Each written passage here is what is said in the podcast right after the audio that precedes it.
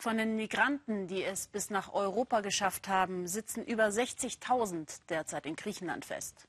In manchen Flüchtlingslagern, besonders auf den Inseln, hat es in diesem extrem kalten Winter viele Proteste und sogar Aufstände wegen unzureichender Unterkünfte und schlechter Versorgung gegeben. Dass es auch anders geht, zeigt eine amerikanische Hilfsorganisation, deren Namen auch gleich das Programm ist. Do your part, also trage deinen Teil dazu bei. Nach diesem Motto des Camps werden rund 600 Flüchtlinge schon bei der Ankunft mit in die Verantwortung genommen. Und Ellen Trapp konnte beobachten, wie die Arbeit und das Gefühl, für sich selbst sorgen zu können, fast allen richtig gut tun. Ja, hier entwickelt sich ein bisschen Industrie, langsam aber sicher. Im Camp Inofita, wo seit neun Monaten ungefähr 600 Menschen leben und arbeiten. Flüchtlinge werden sie hier nicht genannt. Sie sind Bewohner. Inofita ist wie ein kleines Dorf.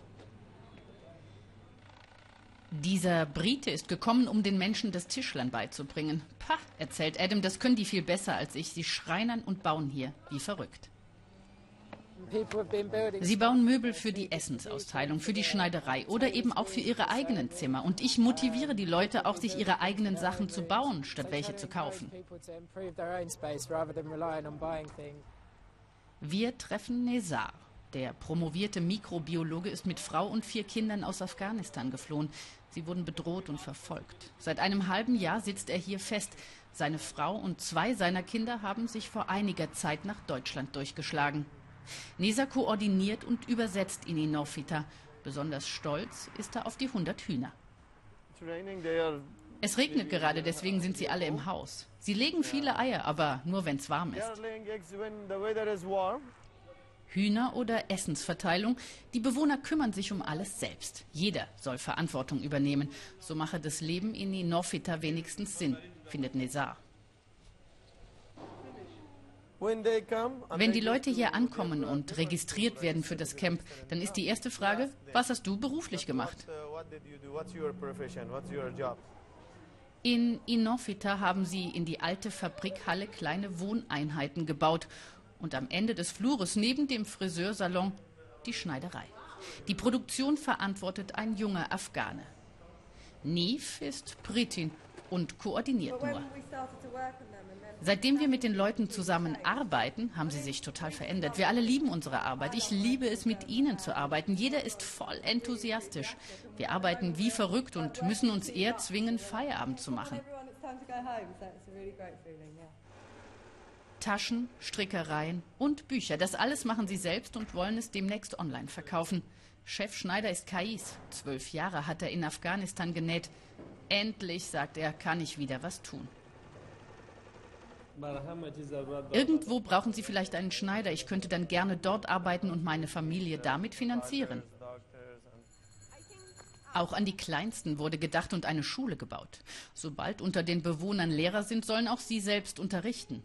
Zwei der Schüler hier sind Nazars Söhne. Nazar selbst denkt darüber nach, Farsi zu unterrichten. Für ihn ist gute Bildung eine Lebensversicherung. Ich sage den Leuten, sie sollen ihre Kinder zur Schule schicken. Gibt es Eltern, die das nicht tun? Sie wollen schon, aber manche Eltern, die in der ganzen Welt, sind ein bisschen träge.